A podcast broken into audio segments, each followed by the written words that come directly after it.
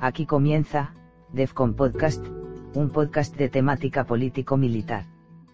Te recomendamos que te suscribas, así estarás al tanto de cada nueva subida del podcast.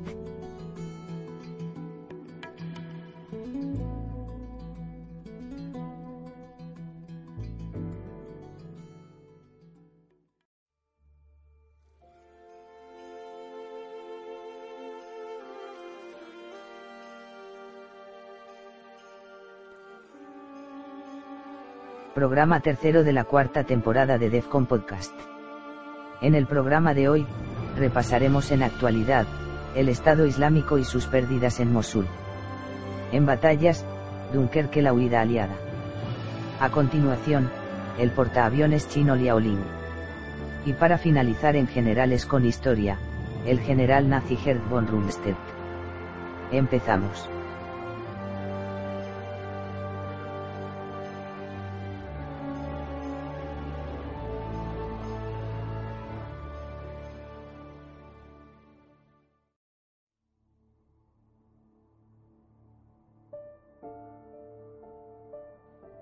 El ejército iraquí ha informado de que unos 25.000 yihadistas del Estado Islámico han muerto en la batalla de Mosul, emprendida por las fuerzas de seguridad, milicias chiíes, kurdas y del ejército iraquí.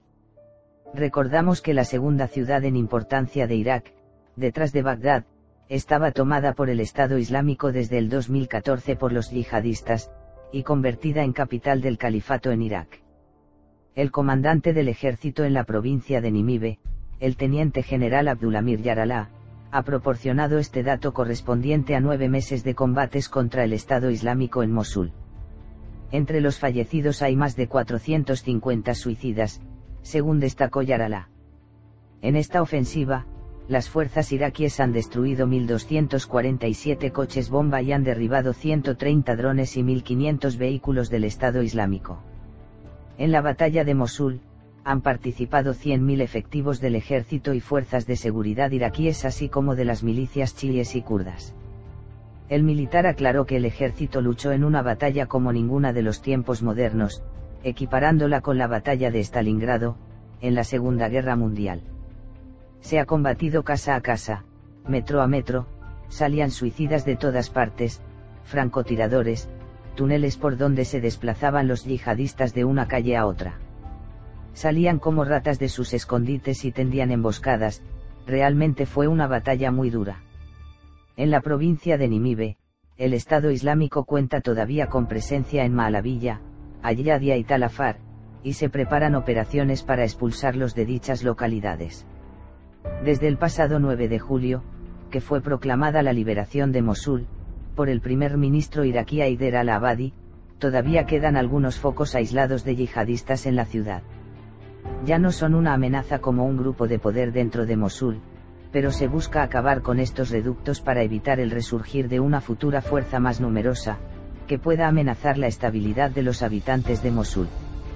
La toma de Mosul tiene un carácter propagandístico, puesto que fue desde allí donde el líder del Estado Islámico, Abu Bakr al-Baghdadi, proclamó desde la mezquita de Al-Nuri, el califato en el 2014.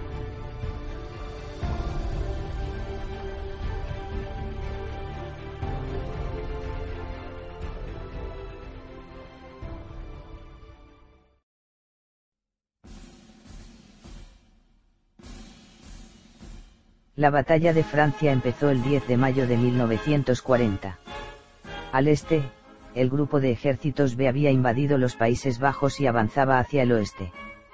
En respuesta, el comandante supremo aliado, el general Maurice Gamelin, dio inicio al plan D, e invadió Bélgica para enfrentarse a los alemanes en los Países Bajos.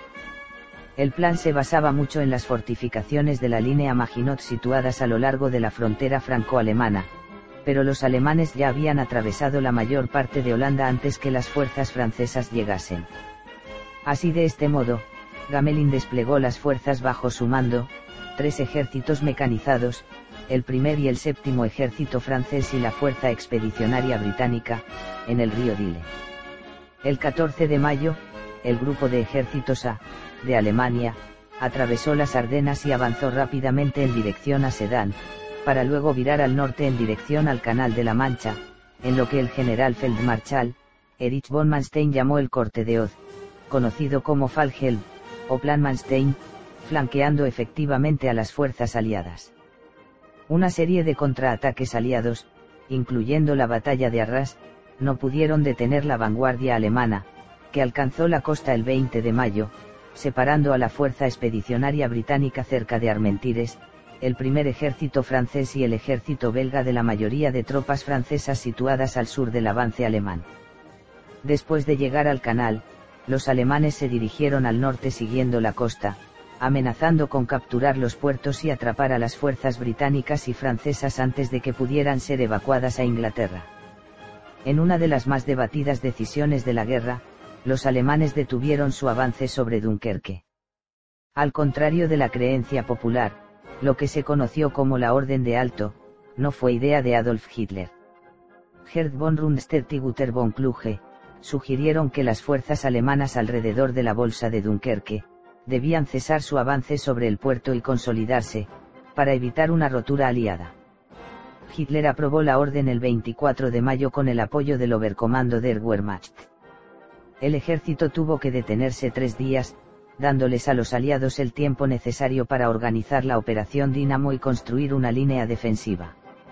El 24 de mayo, Hitler visitó el cuartel general de von Rundstedt en Charleville. Von Rundstedt le aconsejó que la infantería debería atacar a las fuerzas británicas en Arras, donde los británicos demostraron ser capaces de responder eficazmente, mientras que los blindados de Kleist mantenían la línea al oeste y al sur de Dunkerque, a fin de asaltar a las fuerzas aliadas que se retiraban ante el grupo de ejércitos B.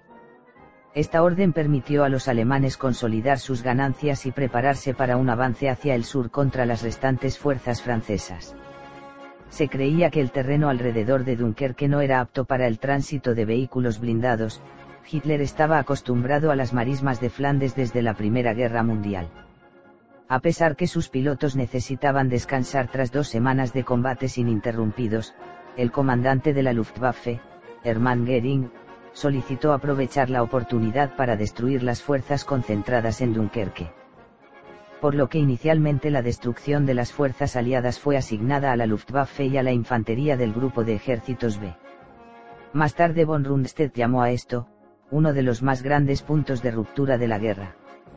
El verdadero motivo de la decisión de detener los vehículos blindados alemanes el 24 de mayo aún es materia de debate. Una teoría afirma que von Rundstedt y Hitler acordaron conservar los vehículos blindados para Fallroth, una operación hacia el sur. Es posible que los lazos más estrechos de la Fuerza Aérea con el partido nazi, que los del ejército contribuyeron a que Hitler aprobara la solicitud de Goering. Otra teoría, que ha sido disputada recientemente, sostiene que Hitler todavía trataba de establecer una paz diplomática con Inglaterra antes de la Operación Barbarroja. A pesar de que después de la guerra von Rundstedt afirmó que sospechaba que Hitler deseaba ayudar a los británicos, basado en una supuesta apreciación positiva del imperio británico que hizo durante una visita a su cuartel general, no existe evidencia que Hitler deseara dejar escapar a los aliados. El 26 de mayo, Anton Eden le dijo a Gort que podría verse obligado a luchar hacia el oeste, y le ordenó que preparara planes para la evacuación, pero sin informar a los franceses o a los belgas. Gort replicó, no debo ocultarte que una gran parte de la fuerza expedicionaria británica y sus equipos inevitablemente se perderán.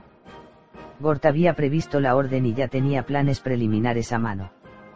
El primer plan, para una defensa a lo largo del canal del Lys, no pudo ser llevado a cabo debido a los avances alemanes del 26 de mayo, con la segunda división y la quincuagésima división en posiciones defensivas y las divisiones primera, quinta y cuadragésima octava bajo fuerte ataque. La segunda división tuvo grandes bajas tratando de mantener abierto un corredor, siendo reducida al tamaño de una brigada, pero lo logró. Las divisiones primera, tercera, cuarta y cuadragésima segunda escaparon ese día por el corredor, así como un tercio del primer ejército francés. Mientras los aliados se retiraban, deshabilitaban sus cañones y vehículos, además de destruir sus almacenes de pertrechos. El 27 de mayo, los británicos se abrieron paso luchando hacia el perímetro de defensa de Dunkerque. La masacre de Le Paradis tuvo lugar ese día, cuando la tercera división SS Totenkopf ametralló a 97 prisioneros británicos cerca del canal de la base E. Estos prisioneros eran del segundo batallón del Real Regimiento Norfolk, de la cuarta brigada de la segunda división. Los alemanes los alinearon frente a la pared de un galpón y les dispararon, solamente sobrevivieron dos. Mientras tanto, la Luftwaffe lanzaba bombas y octavillas sobre los ejércitos aliados.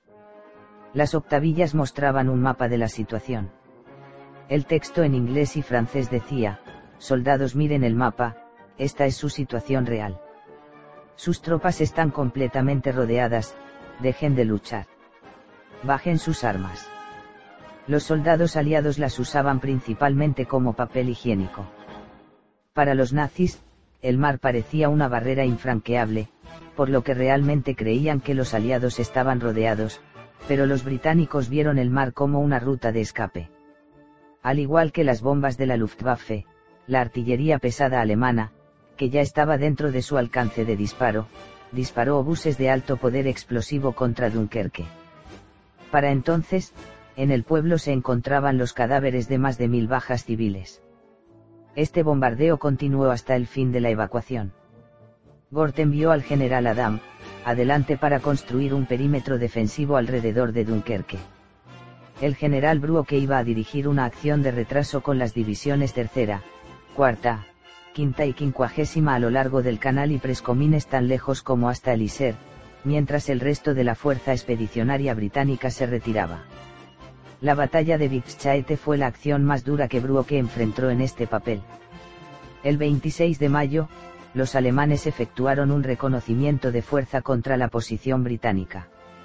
Al mediodía del 27 de mayo, lanzaron un ataque a gran escala con tres divisiones al sur de Ypres tuvo lugar una confusa batalla, donde la visibilidad era baja por el terreno boscoso, urbanizado y las comunicaciones deficientes, porque en aquel entonces los británicos solamente utilizaban radios en los batallones y los cables telefónicos habían sido cortados. Los alemanes emplearon tácticas de infiltración para separar a los británicos, que fueron vencidos.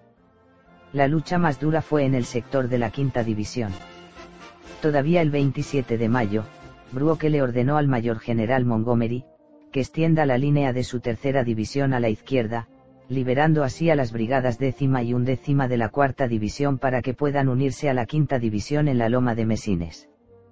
La décima brigada llegó primero, para descubrir que el enemigo había avanzado tanto que estaban embolsando a la artillería de campaña británica. Entre ellos, las brigadas décima y undécima limpiaron la loma de alemanes y para el 28 de mayo se habían atrincherado al este de Vixchaete. Ese día, Bruoke ordenó un contraataque. Este sería encabezado por dos batallones, el tercer de granaderos de la Guardia y el segundo de Staffordshire del Norte, ambos de la primera división. Los de Staffordshire del Norte avanzaron hasta el río Cortequer, mientras los granaderos alcanzaron el canal, pero no pudieron mantenerlo. El efecto del contraataque fue perturbar a los alemanes, reteniéndolos un poco más mientras la fuerza expedicionaria británica se retiraba. La ruta de retorno a Dunkerque desde la posición de Bruoke, pasaba a través del pueblo de Poperingel, donde se formó un embotellamiento en un puente sobre el canal Iser. La mayoría de las rutas principales del área convergían en aquel puente. El 27 de mayo, la Luftwaffe bombardeó el embotellamiento por dos horas, inmovilizando o destruyendo alrededor del 80% de los vehículos. Otra incursión de la Luftwaffe en la noche del 28 al 29 de mayo fue iluminada por bengalas, así como por las llamas de los vehículos ardiendo. La 44 División, en especial, tuvo que abandonar muchos cañones y camiones, perdiéndolos casi todos entre Poperingel y Elmont. La sexta división panzer alemana probablemente pudo haber destruido a la 44 división en Poperingel el 29 de mayo, aislando así a las divisiones tercera y quincuagésima. Thompson califica este hecho como sorprendente, al no haberlo llevado a cabo por estar distraída en tomar el cercano pueblo de Cassel. Gort le ordenó a Ronald Forbes Adam, comandante del tercer cuerpo y al general francés Fagalde, que preparen un perímetro defensivo alrededor de Dunkerque. El perímetro era semicircular, con soldados franceses defendiendo el sector occidental y soldados británicos en el oriental. Iba desde Nieuport en el este a través de Furnes, Bulskamp y Berges hasta Gravelinas en el oeste. La línea era tan fuerte como lo permitían las circunstancias, pero el 28 de mayo el ejército belga, que ya estaba numéricamente superado por los atacantes alemanes y todavía bajo el mando del rey Leopoldo, que rehusó abandonar a sus soldados y los refugiados belgas dentro del pequeño enclave, de lo que restaba de Bélgica libre, se rindió. Esto dejó una brecha de 32 kilómetros en el flanco oriental de Gort, entre los británicos y el mar. Los británicos fueron sorprendidos por la capitulación belga, a pesar que el rey Leopoldo les había advertido de antemano. Como monarca constitucional, la decisión de Leopoldo de rendirse sin consultar con el gobierno belga hizo que fuese condenado por los primeros ministros de Bélgica y Francia, Hubert Pierlot y Paul Reynaud. Mientras éstas aún estaban moviéndose hacia sus posiciones, se toparon con la ducentésima quincuagésima sexta división alemana, que trataba de flanquear a Gort. Los automóviles blindados del duodécimo de lanceros reales detuvieron a los alemanes en el mismo Nieuport. Una confusa batalla tuvo lugar a lo largo del perímetro durante el 28 de mayo. El control de los mandos se desintegraba en el lado británico, por lo que el perímetro era lentamente empujado en dirección a Dunkerque. Mientras tanto, Erwin Rommel había rodeado a cinco divisiones del primer ejército francés cerca de Lille. A pesar de estar completamente aislados, los franceses lucharon por cuatro días al mando del general Molinier, desviando así a siete divisiones alemanas del asalto a Dunkerque y salvando a 100.000 soldados aliados. La defensa del perímetro continuó durante el 29-30 de mayo, con los británicos retirándose gradualmente. El 31 de mayo, los alemanes casi habían atravesado Nieuport y la situación se volvió tan desesperada que dos comandantes británicos de batallón tuvieron que utilizar una ametralladora ligera Bren, un coronel disparándola y el otro recargándola. Unas pocas horas después, el segundo batallón de los Coldstream Guards avanzó para reforzar la línea cerca de Furnes, de donde las tropas británicas se habían retirado el segundo batallón restauró el orden al dispararles a algunos soldados que huían y haciendo volver a otros a punta de bayoneta. Los soldados británicos regresaron a la línea y el asalto alemán fue repelido tres. En la tarde de aquel día, los alemanes rompieron el perímetro cerca del canal de Bulskamp, pero el terreno pantanoso del otro lado del canal, con disparos esporádicos de la infantería ligera de Durham, los detuvo. Mientras caía la noche, los alemanes concentraron fuerzas para otro ataque en Nieuport. 18 bombarderos de la RAF, hallaron a los alemanes mientras aún estaban formándose, así que los dispersaron con un preciso bombardeo. Además el 31 de mayo, el general von Quechler asumió el mando de todas las fuerzas alemanas en Dunkerque. Su plan era sencillo, él lanzaría un ataque a gran escala a lo largo de todo el frente a las 11 horas del 1 de junio. Extrañamente, von Quechler ignoró una interceptación radial que le informaba que los británicos estaban abandonando el extremo oriental de la línea para retirarse a Dunkerque. La mañana del 1 de junio estaba despejada, buen tiempo para volar, en contraste con el mal tiempo que impidió las operaciones aerotransportadas el 30 y el 31 de mayo, solamente hubo dos días y medio de buen tiempo en toda la operación. A pesar que Churchill había prometido a los franceses que los británicos cubrirían su retirada, en la práctica fueron los franceses quienes sostuvieron la línea mientras los últimos soldados británicos eran evacuados. Soportando el fuego concentrado de la artillería alemana, las bombas y los ataques a tierra de la Luftwaffe, los franceses resistieron. El 2 de junio los franceses empezaron a retirarse lentamente y para el 3 de junio los alemanes estaban a 3 kilómetros de Dunkerque. La noche del 3 de junio fue la última noche de evacuaciones. A las 10 y 20 del 4 de junio, los alemanes izaron la esvástica sobre los muelles desde donde tantos soldados británicos y franceses escaparon bajo sus propias narices. Luego de los hechos en Dunkerque, las fuerzas alemanas se reagruparon antes de comenzar la operación Fallrot, Caso Rojo, un renovado asalto hacia el sur, a partir del 5 de junio. Aunque dos divisiones británicas frescas habían empezado a moverse hacia Francia en un intento de formar una segunda fuerza expedicionaria británica, el 14 de junio se tomó la decisión de retirar a todos los soldados británicos restantes, una evacuación llamada Operación Ariel. El 21 de junio, comenzaron a llegar los primeros barcos para evacuar a la población de Islas Jersey y Guernsey del canal inglés.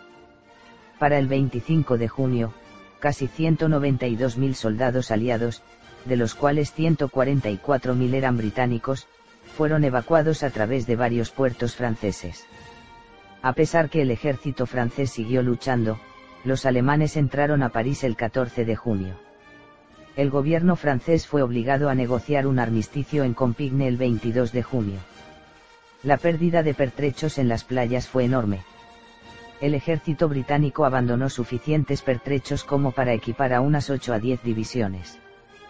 Fueron abandonados en Francia, junto a enormes depósitos de municiones, 880 cañones de campaña, 310 cañones de gran calibre, unos 500 cañones antiaéreos, unos 850 cañones antitanque, 90.000 fusiles, 11.000 ametralladoras, 615 tanques, 20.000 motocicletas y 63.870 automóviles y camiones.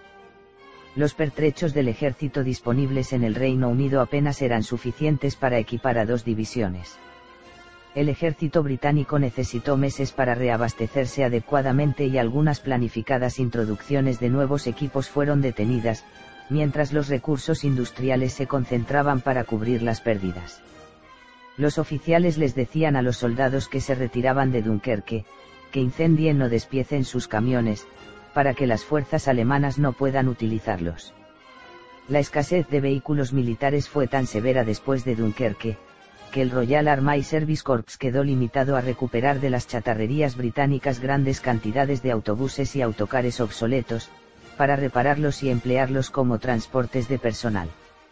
Algunos de aquellos antiguos vehículos aún estaban en servicio en una fecha tan tardía como la campaña del norte de África de 1942.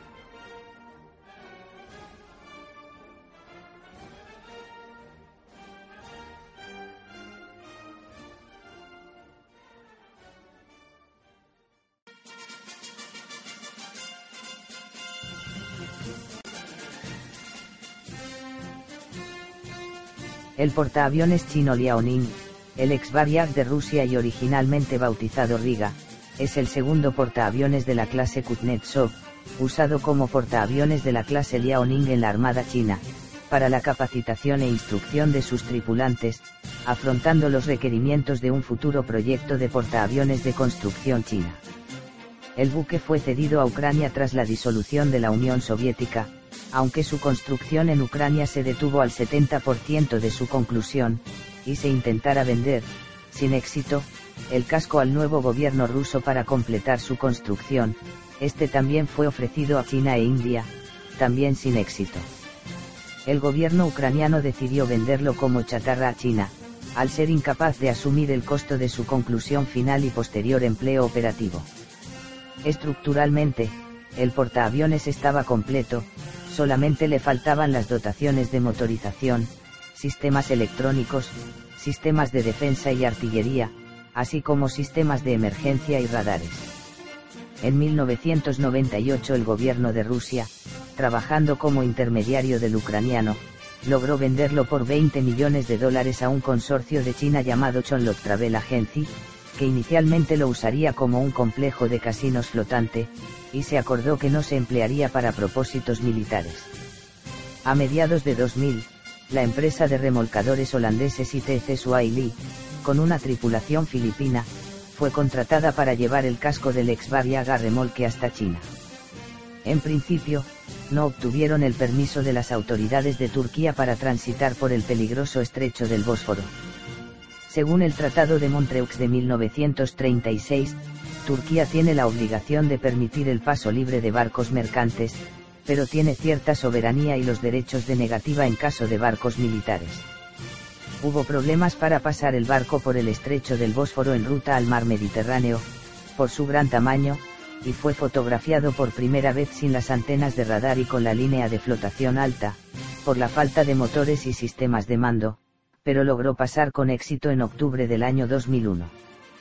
Tras ser concluido en China, fue rebautizado como Liaoning y entregado al componente naval chino para su uso en instrucción, respetando los compromisos acordados tras su venta. El casco del buque pasó 16 meses bajo contrato comercial de remolque, circulando en el Mar Negro, hasta que varios ministros de alto nivel del gobierno de China llevaron a cabo las negociaciones en Ankara. El 1 de noviembre de 2001, Turquía finalmente cedió en su postura inicial, de que el buque era demasiado grande y un peligro para los puentes de Estambul, y permitió el tránsito hacia el mar Mediterráneo. El casco del Liaoning fue escoltado por 27 buques de apoyo, entre ellos 11 remolcadores y 3 embarcaciones de práctico para su control, y tomó 6 horas para transitar por el estrecho del Bósforo, en donde 16 pilotos y 250 marineros estaban involucrados. La política de navegación de Egipto, no permite el paso de barcos de guerra por el canal de Suez, cuando estos carecen de propulsión propia, por lo que el casco fue remolcado por todo el Mediterráneo, hasta España a través del estrecho de Gibraltar, luego por la costa de África a través del Cabo de Buena Esperanza, y por el estrecho de Malaca, logrando los permisos de paso por varios países, primero por Turquía, luego por Grecia, España, Maputo, Mozambique y finalmente por Singapur en su remolque hasta China. La flota de barcos remolcadores y de apoyo entró con el portaaviones en aguas chinas el 20 de febrero de 2002, y finalmente llegó al puerto chino de Dalian en marzo de 2002, siendo montado en un dique seco de la Armada China para trabajar en las mejoras de la nave durante varios años. Comenzaron entonces los trabajos de reacondicionado por técnicos de China durante varios años. En 2009 fue fotografiado nuevamente, tiene un nuevo bulbo de proa, más grande, largo y con un nuevo diseño hidrodinámico, para mejorar la estabilidad de la nave, no se instalarán los misiles verticales bajo la cubierta del diseño original del portaaviones Almirante Kuznetsov, que tiene más capacidad de transporte de armamento pesado y seis hilos con tubos verticales de lanzadores de misiles, diseñado para otro tipo de combate durante la Guerra Fría. Transportará helicópteros navales pesados, el caza naval pesado derivado del Su-27. En el futuro también podrá transportar el caza de quinta generación de cazas de reacción fabricado en China, versión naval del caza Chengdu J-20 y naves no tripuladas. Se le instalaron y conectaron sistemas de defensa, de alerta, de radar, de emergencia y de comunicaciones, cables, antenas, pintado con los colores de la Armada China, y el gobierno chino piensa comprar el caza Suhoi Su-33, versión naval del anterior caza Su-27 de base en tierra, para su futura flota de portaaviones. Añadida a la incesante reconstrucción de que está siendo objeto el portaaviones, desde 2003 hasta 2010, el nuevo nombre con el que las autoridades chinas pensaron rebautizar al navío fue Silang, en honor a un almirante de la dinastía Qing que conquistó Taiwán en el siglo XVII. Fue concebido como buque de entrenamiento y para crear doctrina. El 8 de junio de 2011, el jefe del Departamento General del Ejército de Liberación de la República Popular China, confirmó que el primer portaaviones chino estaba en construcción. Este navío volvió a ser botado al mar y desde el año 2011 comenzó su segunda fase de pruebas, siendo fotografiado nuevamente por la empresa Digital Globe Incorporated. Tras finalizar las pruebas de mar, fue rebautizado Liaoning y entregado al Ejército Popular de Liberación de China en septiembre de 2012, realizándose en noviembre de 2012 el primer aterrizaje en cubierta de un caza J-15. Los aviones de combate que transportaría esta clase de barcos de guerra, quedarían esencialmente restringidos a las operaciones de superioridad aérea y no de ataque contra otros barcos desde el aire, si el barco de apoyo Liaoning entraba en funcionamiento, también hubiera tenido la capacidad para operaciones de guerra antisubmarina, ASW, y transportar misiles antibuques de largo alcance, del tipo superficie-superficie. Este portaaviones es el más moderno fabricado en Europa, tiene un diseño de perfil facetado y bordes inclinados, para bajar su marca de radar, es el primer portaaviones comisionado en la Marina de China y es posible que se construya una segunda versión de esta clase en China. Pero China todavía no tiene aviones caza navales, Para operar desde este nuevo portaaviones, se está estudiando la posibilidad de comprar nuevos modelos de aviones caza, fabricar aviones caza navales nacionales, aviones no tripulados y comprar aviones de medio uso de otros países, para iniciar la instrucción de los guardia marinas, en las prácticas navales y operaciones desde portaaviones. La producción local del Shenyang J-15 y la aparición de nuevos aviones no tripulados vehículo aéreo no tripulado UAV drones navales, cambia las perspectivas para la Marina moderna. Las pruebas del nuevo caza Stealth Shenyang J-31 hicieron disparar alarmas sobre la presencia de este tipo de cazas en el portaaviones. Expertos deducen que también carece de capacidades STOV, de despegue corto y aterrizaje vertical, pero la forma de su morro, la doble rueda en su tren delantero y gancho de apontaje indica que se trata de un caza embarcado. China ha comenzado la construcción del segundo de los cuatro portaaviones que tiene previstos. El buque, que se encuentra en construcción en el puerto nororiental de Dalian, tardará seis años en ser completado, informan los medios especializados, los que citan a Wang Min, jefe del Partido Comunista de la provincia de Liaoning de Dalian, como su fuente de información.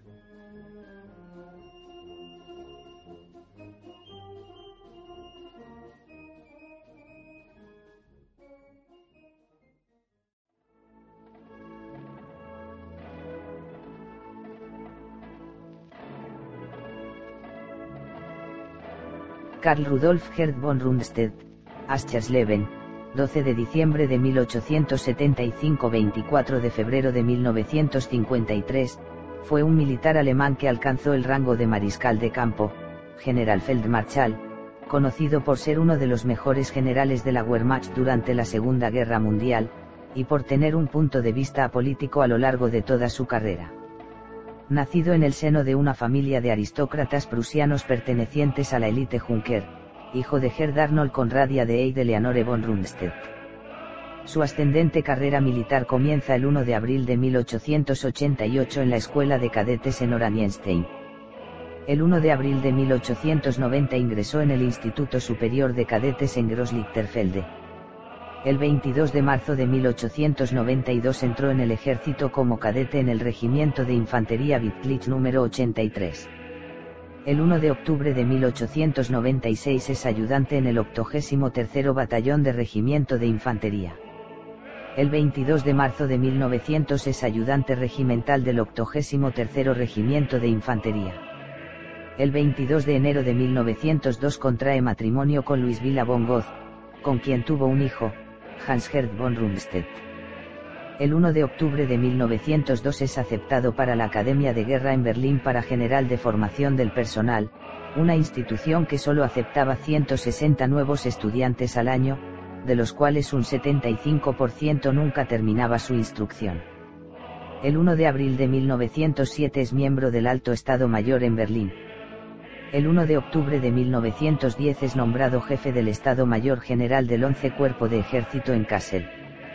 El 13 de septiembre de 1912 es comandante de la sexta compañía del segundo regimiento de infantería Oberelsiches centésima septuagésima primera. El 30 de julio de 1914 es nombrado jefe de operaciones de la vigésima segunda división de reserva de infantería. En noviembre de 1914 es evacuado por una enfermedad desde el frente occidental con una infección pulmonar. En diciembre de 1914 nombrado gobernador militar en Amberes, Bélgica. El 1 de abril de 1915 es nombrado jefe de Estado Mayor de la 86 División de Infantería en el Frente Oriental. En julio de 1915 es evacuado nuevamente por otra enfermedad desde el Frente Oriental con problemas pulmonares y del corazón. El 5 de septiembre de 1915 es funcionario de Administración y Logística en el personal del gobierno militar en Varsovia, Polonia. El 1 de noviembre de 1916 es nombrado jefe de operaciones y más tarde, en calidad de jefe de Estado Mayor General del 25 Cuerpo de Reserva en los Cárpatos. El 1 de octubre de 1917 es nombrado jefe de Estado Mayor General del 53 Cuerpo de Ejército en el Frente Oriental el 3 de marzo de 1918 fue recomendado para la medalla prusiana Pour le Mérite, la cual no le fue otorgada. El 1 de agosto de 1918 es nombrado jefe de Estado Mayor General del 15 Cuerpo de Ejército en el Frente Occidental. En diciembre de 1918 es incluido en el Alto Estado Mayor. Una vez más fue postulado para la adjudicación de la Orden Prusiana pour le Mérite, sin embargo no aprobada por la abdicación del emperador Guillermo II, el mes anterior. Durante la Primera Guerra Mundial, ascendió sucesivamente en rango hasta 1918, año en que fue ascendido a mayor. Al terminar la guerra trabaja como agregado del general Hans von Seeckt, reorganizando el Ministerio de la Guerra, el encargado de la Reichswehr. Ascendió rápidamente en el ejército de 100.000 hombres, que las cláusulas del Tratado de Versalles fijaban como número máximo de soldados de la República del Weimar, siendo nombrado general en 1927. El 1 de octubre de 1919 es miembro del personal del Quinto Distrito Militar en Stuttgart. En mayo de 1920 es nombrado jefe de Estado Mayor de la Tercera División de Caballería. El 1 de octubre de 1923 es nombrado jefe de Estado Mayor del Segundo Distrito Militar y la Segunda División Reichswehr en Stettin. El 1 de mayo de 1925 es comandante del 18 Regimiento de Infantería en Paderborn. El 1 de octubre de 1926 es nombrado jefe de Estado Mayor del Segundo Comando de Grupo en Kassel. El 1 de octubre de 1928 es comandante de la Segunda División de Caballería en Breslau. El 1 de febrero de 1932 es comandante del Tercer Distrito Militar en Berlín. El 1 de octubre de 1932 es comandante del primer comando de grupo en Berlín. En 1932 es nombrado gobernador militar de Berlín por el canciller Franz von Papen, que llegó a declarar la ley marcial y ordenó a sus tropas expulsar a los miembros del partido nazi de las oficinas del gobierno estatal. El 26 de septiembre de 1938 es comandante en jefe del segundo ejército Reichswehr y al mismo tiempo del primer comando de grupo. Se retira voluntariamente del ejército en octubre de 1938, cuando Werner von Fritz, comandante en jefe del ejército alemán, es inculpado por la Gestapo. A pesar de ello, Adolf Hitler le reintegra al servicio por sus altos méritos tras estallar la Segunda Guerra Mundial. El 1 de noviembre de 1938 es retirado del ejército y nombrado jefe honorario del 18 Regimiento de Infantería. En mayo de 1939 es llamado a servicio activo para ayudar en los preparativos de la próxima invasión de Polonia el 23 de agosto de 1939 es asignado comandante en jefe del Grupo de Ejércitos Sur. El 1 de septiembre de 1939, Alemania invade Polonia, que marca el inicio de la Segunda Guerra Mundial. Al mando de von Rundstedt, el Grupo de Ejércitos Sur, Octavo Ejército, Décimo Ejército y el Décimo Cuarto Ejército, avanzaron desde Silesia y Eslovaquia en relación con el grupo de ejércitos norte del coronel general Fedor von Bock, tercero ejército y el cuarto ejército, atacando desde Prusia Oriental y Pomerania. A pesar de la resistencia heroica y decidida, Polonia se vio superada en el mes. Desde el 1 de octubre de 1939 al 20 de octubre de 1939 es nombrado comandante en jefe oriental y gobernador militar de Polonia. El 25 de octubre de 1939 es nombrado comandante en jefe del grupo de ejércitos A. Transferido al frente occidental, von Rundstedt toma el mando de uno de los tres grupos de ejército asignados para la invasión de Francia y los Países Bajos. Ataca el 10 de mayo de 1940, del grupo de ejércitos B del coronel general von Bock en el ala derecha alemana, avanzado en los Países Bajos y Bélgica hacia el norte, las fuerzas francesas y británicas. En el centro alemán, von Rundstedt del grupo de ejércitos, cuarto ejército, duodécimo ejército, décimo sexto ejército y el grupo Panzer von Kleist, encabezada por siete divisiones Panzer, cruzaron el Mosa y se abre paso en Sedan. Las divisiones Panzer avanzan por el canal inglés, efectivamente sellado el destino de Francia. El 22 de junio de 1940, los franceses firmaron un armisticio con el alto el fuego entrando en vigor tres días después. El 19 de julio de 1940, en una celebración de la victoria gala en la Casa de la Ópera de Kroll en Berlín, Adolf Hitler llovía de promociones y condecoraciones de sus generales de conquista. Doce generales, incluyendo a von Rundstedt, recibieron el puesto de mariscal de campo, mientras que Hermann Göring, el ministro del Reich del Aire y comandante en jefe de la Luftwaffe, fue ascendido al rango de mariscal del Reich exaltado y condecorado con la Gran Cruz de la Cruz de Hierro. Además, 14 oficiales del ejército y 5 oficiales de la Luftwaffe fueron promovidos a coroneles generales y un oficial de marina, Rolf Karls, a almirante general. Completada la invasión, apoya el plan de Manstein para la batalla de Francia, plan que será finalmente adoptado con el nombre de Falgelbo Plan Amarillo. Para la operación se le asignan 7 divisiones Panzer, 3 divisiones motorizadas y 35 de infantería regular. El 14 de mayo de 1940 cruzan el Mosa las divisiones acorazadas dirigidas por Heinz Guderian, abriendo una enorme brecha en el frente aliado. Von Rundstedt dudaba de la supervivencia de estas unidades sin apoyo de infantería y pidió un alto mientras enlazaban. El Führer se mostró de acuerdo y ese pequeño retraso fue suficiente para que los aliados llevaran a cabo la operación Dinamo en Dunkerque, aunque Rundstedt renunció a arrasar completamente la cabeza de playa de Dunkerque. Posteriormente, durante los juicios de Nuremberg, testimonió que la decisión de Hitler pretendía mostrar magnanimidad con el Reino Unido, creyendo que así sería más receptivo a un tratado de paz. Lo que hubiera en la mente de Hitler no puede ser verificado. A pesar de que su aquiescencia resulte aún hoy inexplicable, la decisión final fue de Rundstedt, a quien concedió plenos poderes, ante la exasperación de Franz Alder. Tras la exitosa campaña en el oeste, von Rundstedt es ascendido a mariscal de campo el 19 de julio de 1940 y toma parte en la planificación de la Operación León Marino, el plan de invasión de la isla de Gran Bretaña. La invasión es finalmente abortada y von Rundstedt toma el mando de las fuerzas de ocupación para fortificar las defensas costeras en Holanda, Bélgica y Francia el 1 de octubre de 1940 es nombrado comandante en jefe occidental con sede en Francia. El 1 de abril de 1941 es nombrado comandante en jefe del Grupo de Ejércitos Sur. El 22 de junio de 1941, Alemania lanzó la Operación Barbarroja, la invasión de la Unión Soviética.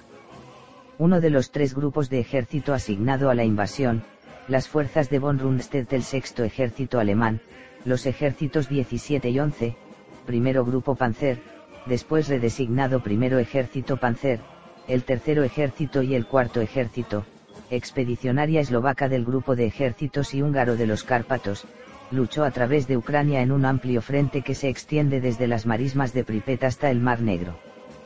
Su progreso fue inicialmente lento, pero consigue tomar Kiev en septiembre, donde según fuentes alemanas se rinden 665.000 soldados soviéticos. Las fuentes rusas, por su parte, hablan de 452.000 soldados embolsados, de los cuales 150.541 escaparon antes del cierre de la tenaza. Poco después de la captura de Rostov el 20 de noviembre de 1941, coronel general Ewald von Kleist del primero ejército Panzer fue golpeado por una contraofensiva rusa. En noviembre de ese mismo año, Rundstedt sufre un ataque al corazón.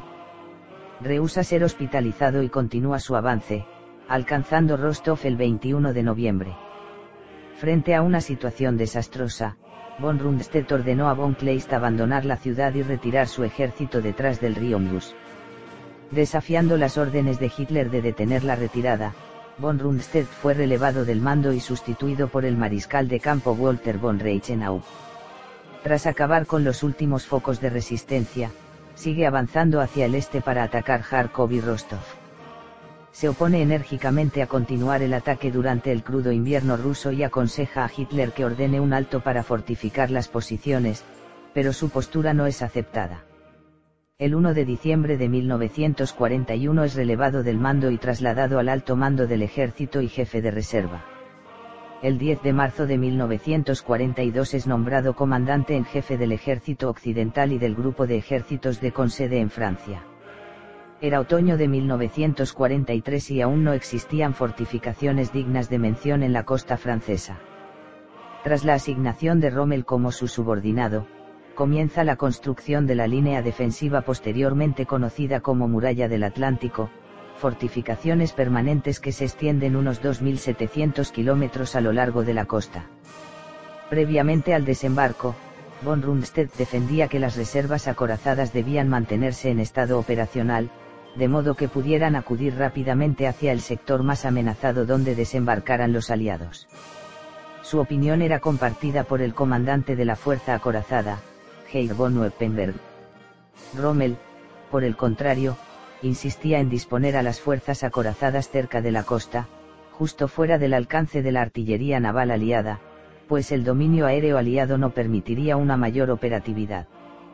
Guiado por sus experiencias en África, Rommel pensaba que las operaciones aéreas aliadas impedirían cualquier movimiento de tropas durante el día, e incluso lo dificultarían enormemente durante la noche. También opinaba que no se produciría un desembarco tan al oeste como Normandía, y por tanto muy pocas reservas acorazadas deberían ser enviadas allí. En esto último coincidía con Rundstedt. Finalmente, se llevó a cabo la decisión de Rommel, dado que la inactividad de Rundstedt desde su asignación al frente occidental había minado su autoridad. Las divisiones acorazadas se dispersaron y solo dos fueron asignadas a la costa norte francesa, al oeste del Sena. De ellas, solo una se encontraba en el sector de Normandía, lo que trajo desastrosas consecuencias al comenzar la invasión.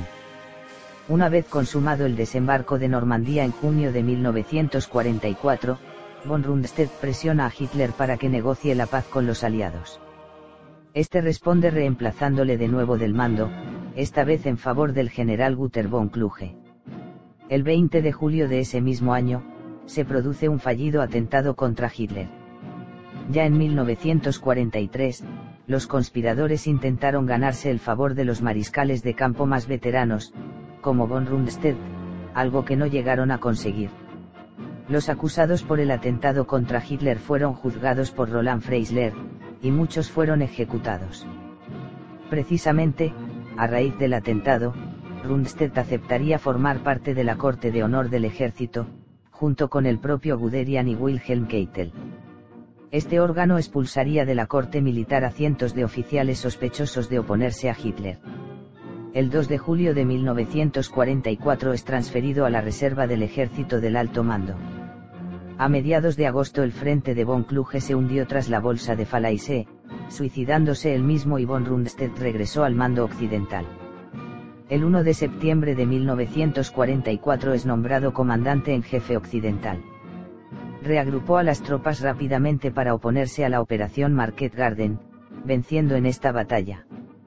Más tarde supervisó los planes de la ofensiva para reconquistar Amberes, pero con muy pocas posibilidades de éxito, fracasó en la que sería conocida como Batalla de las Ardenas. El 11 de marzo de 1945 es transferido al alto mando del ejército y jefe de reserva y los desempleados para el resto de la Segunda Guerra Mundial se opuso a tal ofensiva desde el principio, lavándose las manos sobre el resultado.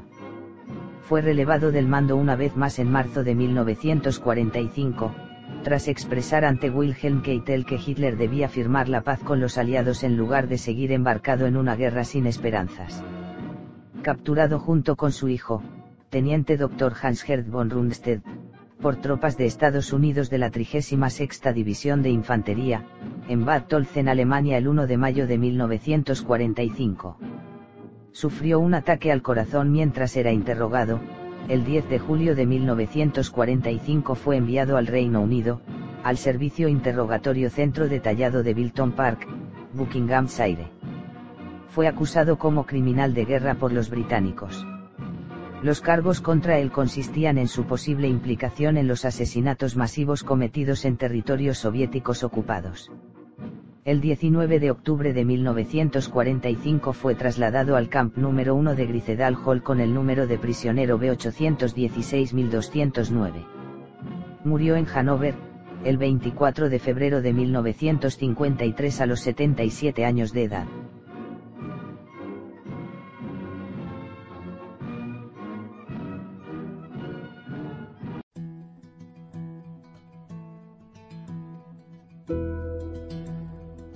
Amigos de Defcon Podcast, esperamos que la nueva entrega les haya gustado.